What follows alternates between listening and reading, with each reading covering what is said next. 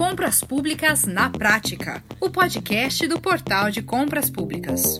Opa, Compras Públicas na Prática chegando para você. E hoje nós vamos conversar sobre quais foram as mudanças em relação às sanções e punições previstas para as licitações públicas. Se são positivas e também como se preparar para enfrentá-las, não é? Tanto os entes públicos como as empresas licitantes. Pois é, o nosso convidado é o Dr. Jacques Fernando Reolon, que é diretor vice-presidente do escritório Jacobi Fernandes e Reolon Advogados Associados. Ele é economista, advogado, mestre em administração pública, doutor em direito constitucional e presidente da Associação Nacional dos Advogados nos Tribunais de Contas do Brasil. Então, o Dr. Jacques disse que prefere ser chamado apenas de Jacques Bom, nós então aqui agradecemos pela gentileza e dispensamos o trato mais formal, portanto, né? E também nos dá o prazer da sua companhia, o CEO do Portal de Compras Públicas, Leonardo Ladeira. Ele vai nos falar a respeito do que o portal oferece de apoio aos seus clientes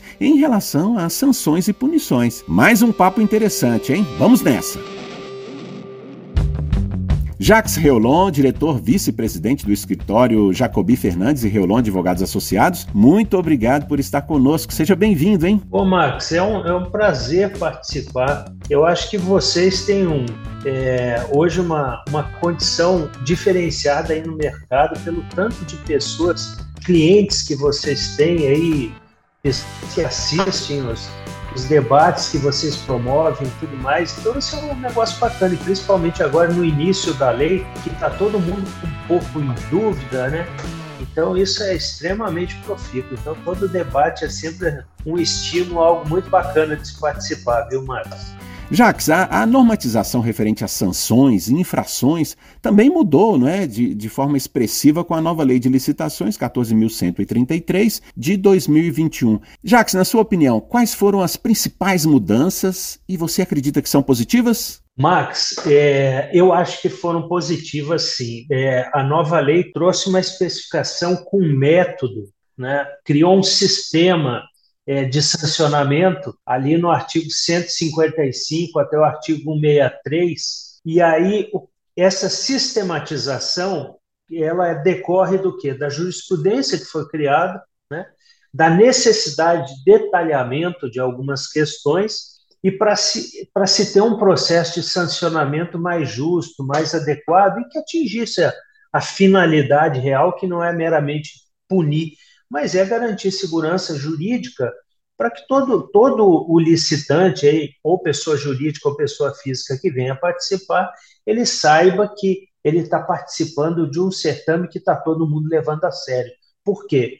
Porque eu tenho lá um sistema de sancionamento que vai coibir fraudes, ilicitudes, ilegalidades, etc. E aí ele traz um detalhamento muito grande agora, né? Quais são as infrações, ou seja, as condutas que vão ser sancionadas, quais são as sanções, é, quando que vão incidir determinadas sanções, ou seja, para cada conduta, qual sanção eu vou impor, como é que vai ser a dosimetria dessas sanções, ou seja, quais são os critérios para o graduar, doar, é, dosar essa sanção imposta, quem é competente para aplicar sanções? É, qual é o procedimento de aplicação da sanção, ou seja, por exemplo, multa e advertência pode ser aplicada por um, um servidor definido no estatuto, numa lei, no regimento interno. E já, por exemplo, impedimento e inidoneidade é uma comissão. Qual é a forma?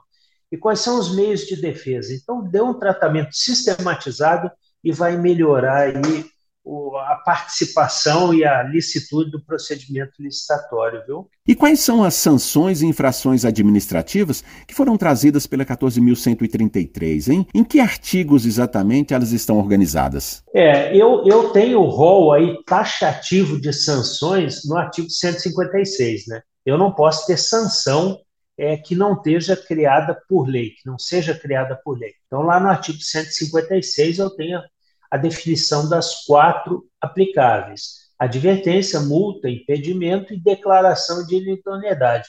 E mais à frente, a multa ela é detalhada. Eu tenho a multa de mora, mas o, a, o gênero já está no, no artigo 156. Eu tenho a multa de mora pelo atraso na execução de contrato, que pode ser convertida também depois é, na multa compensatória, ou seja, para compensar um prejuízo causado. Então, basicamente, são essas quatro hoje que eu tenho. E aí, na sequência, eu tenho no próprio artigo 156 quais são as, as questões, as definições do que, que são circunstâncias que eu vou considerar para dosimetria, ou seja, a natureza e a gravidade, as peculiaridades do caso, se há circunstâncias que agravam, atenuam essa sanção, e o, o que é importante, né, o dano, se a infração que gerou essa sanção ela causou um dano à administração pública. Então, basicamente, a sequência é as sanções, depois eu tenho as hipóteses da dosimetria, regras de competência, é, na sequência eu tenho a, a definição do processo de aplicação, as garantias, recursos e garantias do sancionado, né? E aí tem também a, a previsão agora da prescrição, que é polêmica. Então, basicamente, é essa a organização que eu tenho hoje, Max. Jax, e, e, e, quais as maiores diferenças entre o novo ordenamento com relação à, à Lei 8666 de, de 93, hein? É,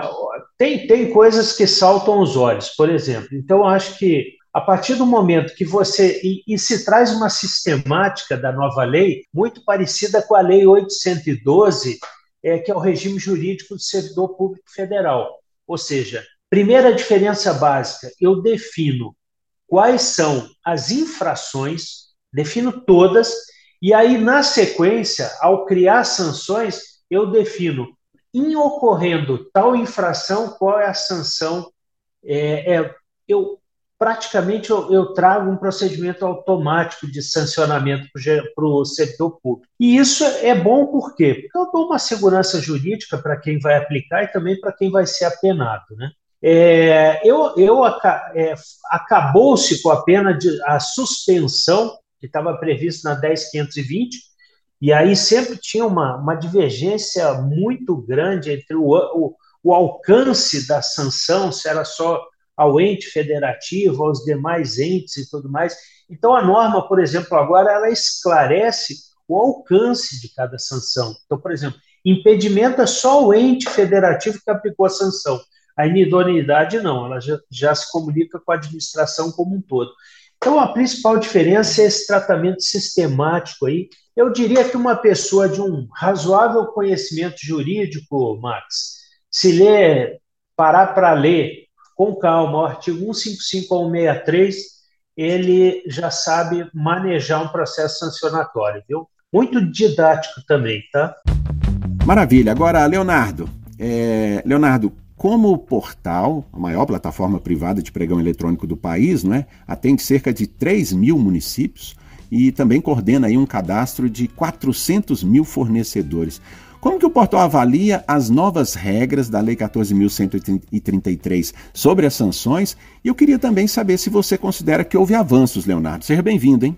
Obrigado, Max. É um prazer enorme estar aqui com vocês mais uma vez e com, com a nossa audiência, exatamente para falar de um assunto diferente e muito relevante, né? Bem, Max, numa, numa ótica bem objetiva, enquanto analista de sistemas, veja bem, eu não consigo avaliar o teor da lei com a eficiência que o professor Reolon nos fez é, escutar agora, né, nos fez entender agora. Mas, de fato, a legislação corrente me parece mais estruturada, mais organizada, sabe? Então, tudo aquilo que está melhor organizado me parece é, que evoluiu e evoluiu sim de forma positiva. Entendo que dessa forma está mais fácil pro, tanto para o fornecedor quanto para o comprador entender até onde ele pode ir, o que, que já é, é o que já seria um excesso, o que, que poderia gerar um problema futuro para ele. Agora, Jax, você, é, você defendeu aí recentemente que, que nessa questão aí de sanções não se pode ficar restrito à Lei 14.133. Nesse caso, Jax, o que o agente de contratação precisa saber antes de ler a lei, hein?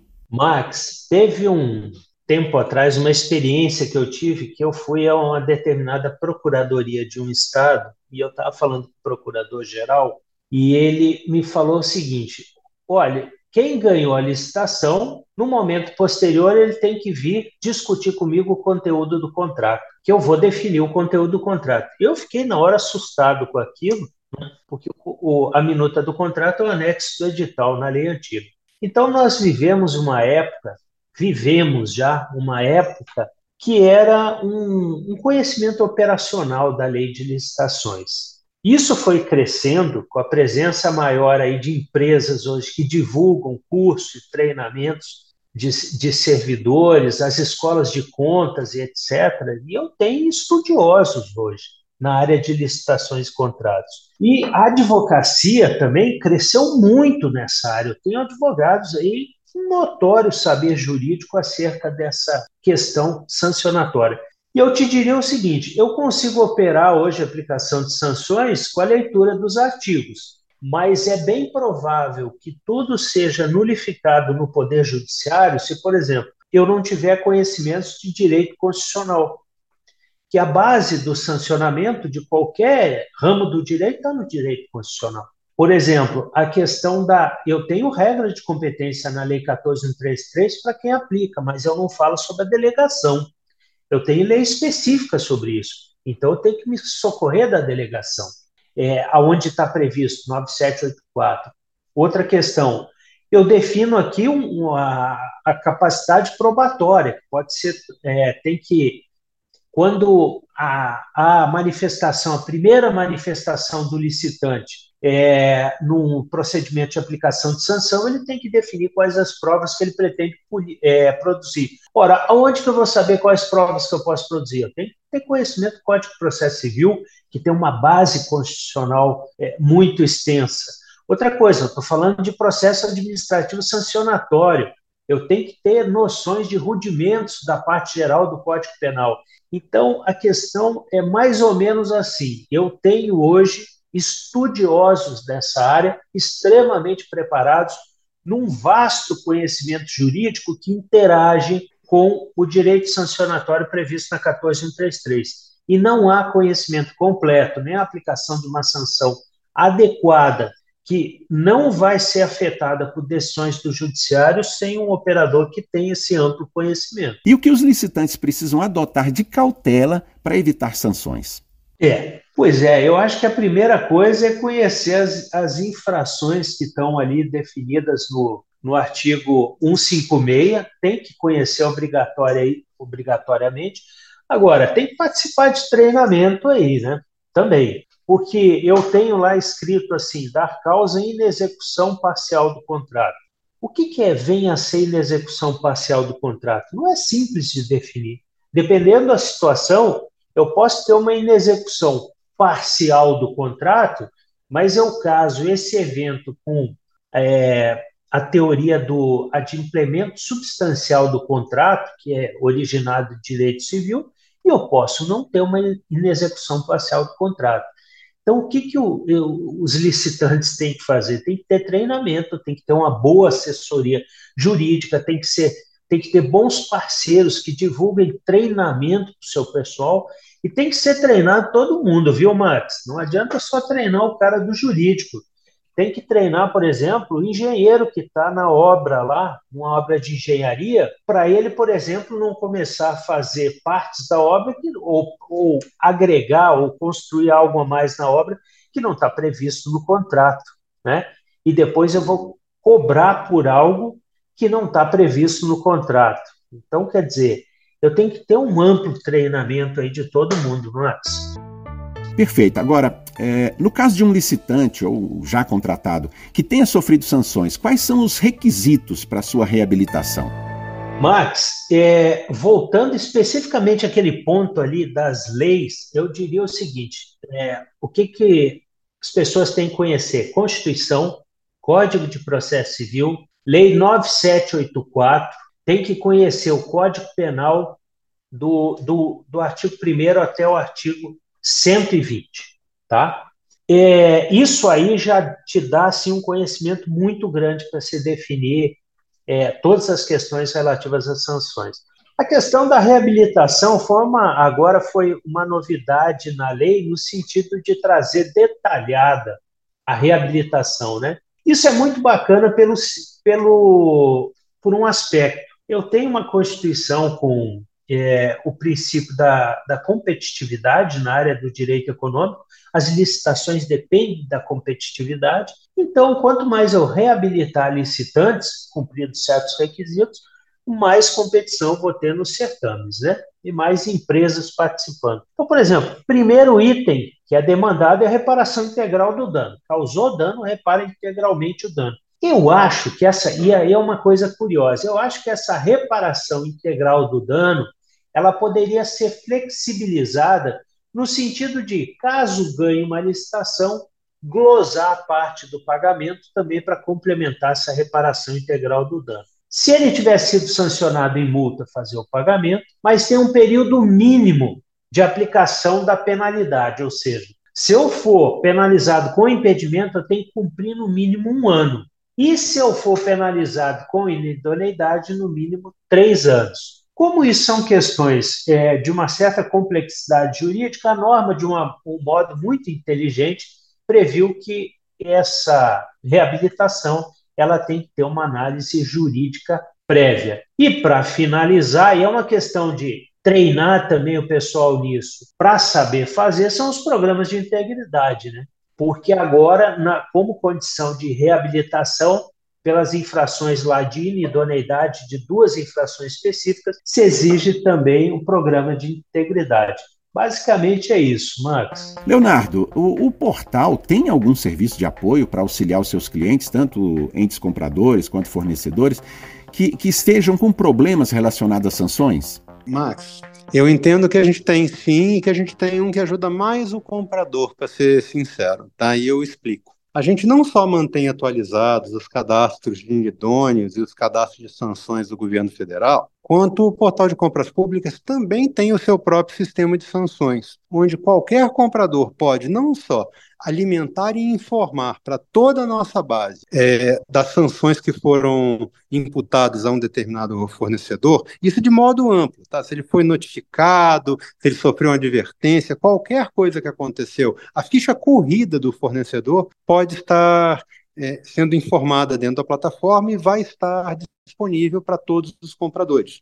Numa mecânica informativa, tá, Max, e não punitiva. Por quê? Porque essas sanções, essas punições, elas podem estar sendo, é, estar sendo é, contestadas por parte do fornecedor, inclusive na esfera judicial. Como a gente não tem acesso a isso, o portal entende que não é papel, papel dele restringir a participação de ninguém, até exatamente para depois não ser responsável por um cerceamento de disputa que não teria sido lícito. Mas nós informamos a íntegra e deixamos a informação disponível com facilidade para o comprador, que aí sim vai poder fazer as suas diligências caso a caso e tomar as decisões que julgar cabível. Ô, ô Jax, é, você também alerta para sanções dispersas na norma. O que, que, seria isso? Você pode nos dar alguns exemplos? Pois é, Max, olha só, o tratamento sistemático da nova lei foi bem inteligente. Então, o que, que eles fizeram? É, sob a vigência 866, você tinha basicamente a definição das sanções, tinha a inidoneidade, e no Código Penal era previsto o seguinte: que era crime participar de licitação quem fosse declarado inidôneo. Quem cometia o crime, crime próprio, era o servidor público. O que, que acontece na lei agora? Eles, de, eles trataram de modo esparso esse tema de sanções, refletindo na norma aonde que a aplicação das sanções vai surtir efeito. Então, por exemplo, condições de participação, acho que está lá no artigo 14, aqueles que são sancionados, por exemplo, impedimento com ente federativo ou inidoneidade com todos, não pode participar da licitação. Então, lá no artigo 14 eu tenho tratamento. Por exemplo, os contratos de eficiência, que o critério de julgamento é o maior retorno econômico. Se eu não atingir os critérios de retorno econômico que estão previstos no edital no contrato, eu posso ser sancionado. Então, a pessoa que vai participar, o licitante que vai participar de uma licitação dessa, ele já sabe, olha, eu posso ser sancionado por isso, por isso. Ele não precisa nem ler o edital e o contrato, vai ter que ler por outras questões e também pelo detalhamento dos graus de multa e etc. Mas a norma traz em vários dispositivos a previsão dos efeitos das sanções. Então, por exemplo, algum, é, algum responsável técnico que foi sancionado, é, a empresa a qual ele pertence foi sancionada, então o que, que acontece? Os atestados dele o acervo técnico do profissional não pode ser utilizado na licitação. Então, quer dizer, se deu um tratamento é, sistemático, espalhando pelas normas aonde as sanções vão afetar, quais os procedimentos e situações. E de que forma se pode conciliar todo esse conjunto legal na, na aplicação das sanções? Hein? O, que, que, o que, que você aconselharia, Jacques, aos agentes como providências mais básicas? Pois é, olha só, é, eu acho que algo bastante interessante é você ter regulamento, sabe, Max? Essa questão do regulamento é, da segurança jurídica para quem vai manusear a aplicação de sanções e tudo mais. Porque tem inúmeras questões que surgem dúvidas no dia a dia. Então, por exemplo, como é que eu vou saber que houve uma infração? De uma certa forma, eu já tenho que começar a apurar para saber se aquilo ali realmente é uma sanção. Então, por exemplo, tem normativos que estão sendo editados, regulamentos, que eles definem, por exemplo, olha, antes de eu ter um processo de responsabilização, eu vou instaurar um processo sumário, e esse processo sumário ou preliminar é para eu coletar informações iniciais e fazer uma formação de juízo ver se realmente houve uma infração. Aí, se houve uma infração, passo para a segunda fase. Então, no dia a dia, o que parece fácil, está escrito na norma, é bastante complexo. Ou seja, é, quais são os elementos subjetivos que me levam a aplicar uma sanção? Eu tenho que ter dolo, eu tenho que ter culpa, né? Qual é necessário, dolo ou culpa, né? Então, isso na, na regula regulamentação. Outra questão que parece ser importante, é, no conjunto do órgão, quem é que tem competência para aplicar a sanção? A norma vem e fala assim, por exemplo, olha, é o, é o chefe, é, o, é o a mais alta autoridade no Poder Executivo, seria, o, exceto o governador, o ministro de Estado, secretário ou secretário municipal ou estadual. E no âmbito legislativo? É autoridades equivalentes. Quem é que vai definir isso? Tem que ter na norma. Então, eu te diria o seguinte: tem que ter normatização detalhando essas questões que na rotina administrativa se tornam complexas, geram dúvida e trazem insegurança. E para finalizar, tem que ter um olhar muito sereno e de bom senso, porque eu não posso aplicar, é, traduzir esse conjunto de sanções da Lei 1433 num código sancionatório.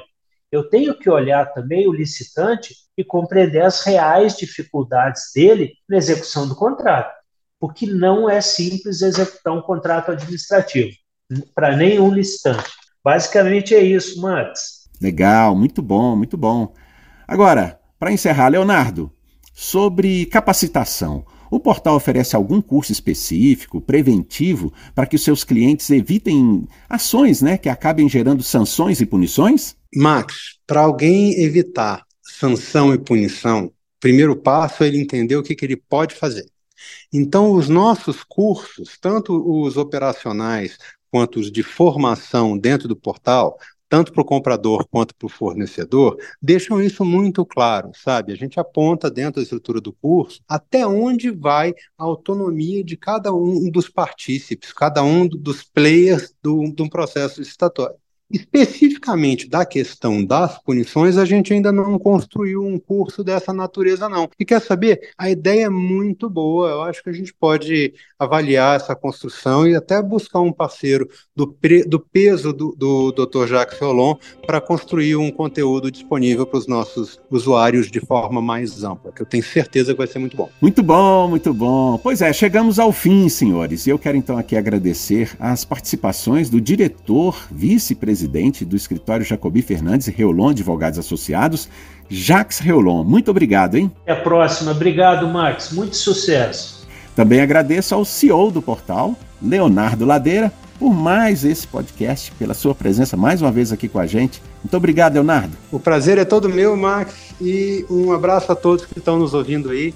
Que esse nosso podcast continue levando informação útil, relevante e precisa para a nossa base de ouvintes. Grande abraço a todos. E a você que nos acompanhou até aqui, muito obrigado também, viu? Conheça todas as soluções do portal de compras públicas para o universo das compras governamentais. Acesse www.portaldecompraspublicas.com.br. Olha, um grande abraço e a gente se vê na próxima. Até lá! Você ouviu Compras Públicas na Prática, o podcast do Portal de Compras Públicas.